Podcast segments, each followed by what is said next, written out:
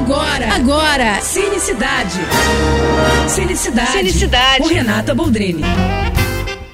Quem assistiu a animação O Gato de Botas 2 na versão original teve a chance de ouvir uma voz brasileira ali, viu? Mas duvido que tenha sido capaz de identificar.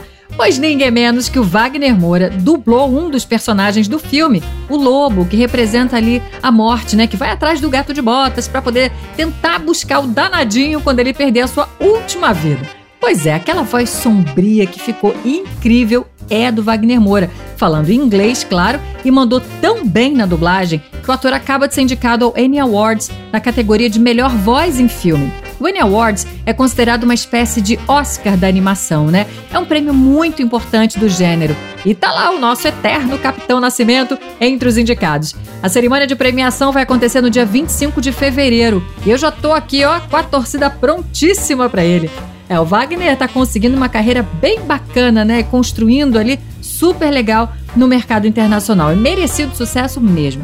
É isso, hein? E se quiser mais dicas ou falar comigo, me segue no Instagram, arroba Renata Boldrini. Tô indo, mas eu volto. Sou Renata Boldrini, com as notícias do cinema. Você acabou de ouvir Cinecidade. Cinecidade. Com Renata Boldrini.